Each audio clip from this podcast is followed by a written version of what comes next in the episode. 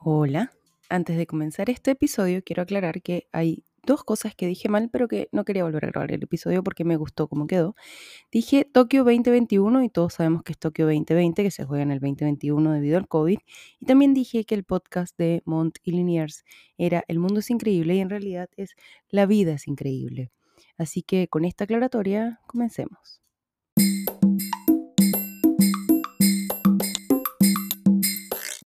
Buenas, buenas, ¿cómo están ustedes? Yo soy Laura Solórzano Silva y esto es Productividad Saludable, un espacio para aprender a disfrutar de este viaje llamado vida. Recuerden que pueden seguirme en Instagram como productividad-saludable. Y este es un espacio en el cual semana a semana entregaré pequeñas cápsulas donde conversaremos sobre qué es ser productivo o productiva sin perder la cabeza. Comencemos. Hace un par de semanas estaba navegando en Facebook cuando leí un mensaje de mi amiga Vera, que vive desde hace muchos años en Estados Unidos, en el cual decía algo así como que se sentía mal, tenía malestar de gripe, gripe no COVID, por suerte, y que no podía parar de pensar en todo lo que no estaba haciendo. Así que este episodio, más que brindarles herramientas, quiero llevarlo hacia una reflexión.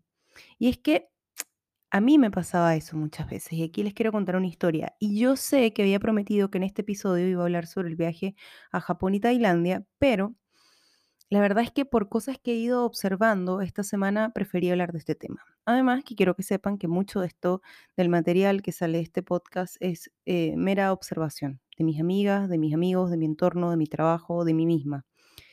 Y lo que a mí me pasaba en una época, eh, cuando trabajaba en ODH, consultores en Venezuela, es que yo llegaba con gripe y en el momento que yo estornudaba, mi jefe, Richard Obuchi, o mi gran amigo Daniel Raguá, me mandaban para la casa. Y me mandaban para la casa porque si yo me enfermaba, y esta es una lógica hermosísima, si yo me enfermaba y enfermaba a mis compañeros, entonces no solamente yo iba a dejar de ser productiva, sino que además iba a ralentizar la oficina. Podrían pensar ustedes que esto es como una eh, obsesión capitalista de no detener nunca la oficina, pero la verdad, en mi vida he tenido muy pocos jefes que se preocupan y que dicen, esta niña está enferma, mejor mandémosla a casa.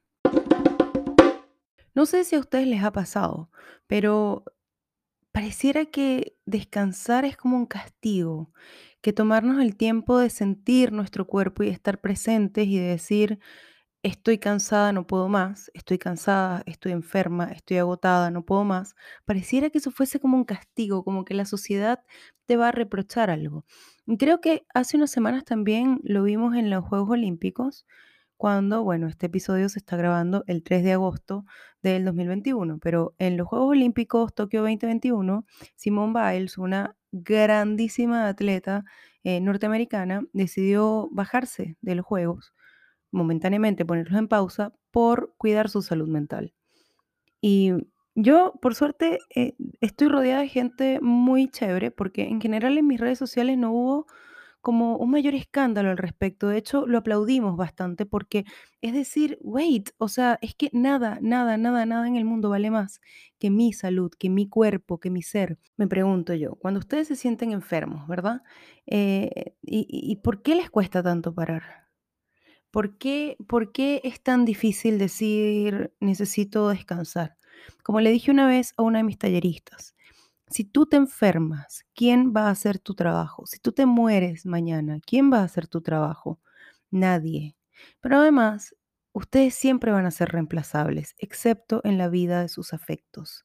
Así que mi invitación ahora es a que piensen, ¿no? Cuando su celular tiene la memoria full, cuando está lento, cuando ya no tiene batería, cuando ya no funciona bien, ¿qué es lo que hacen ustedes? Se preocupan por el celular, le sacan contenido, eh, lo ponen a cargar, lo reinician, ¿cierto?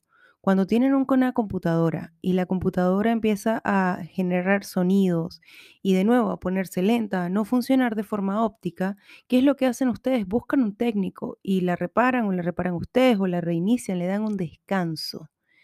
Los cuerpos son unas máquinas, unas máquinas perfectas.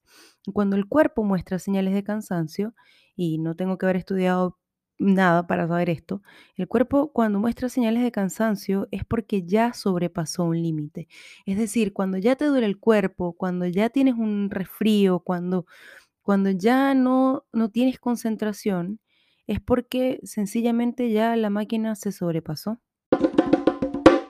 Así que aquí la idea es esa, es reflexionar. En este episodio pensemos un poco cuánto le estamos dando amor a nuestro cuerpo, cuánto estamos presentes para entender qué es lo que necesita, cuántas veces comemos sin hambre, cuántas veces no podemos dormir o cuántas veces nos quedamos dormidos, etcétera.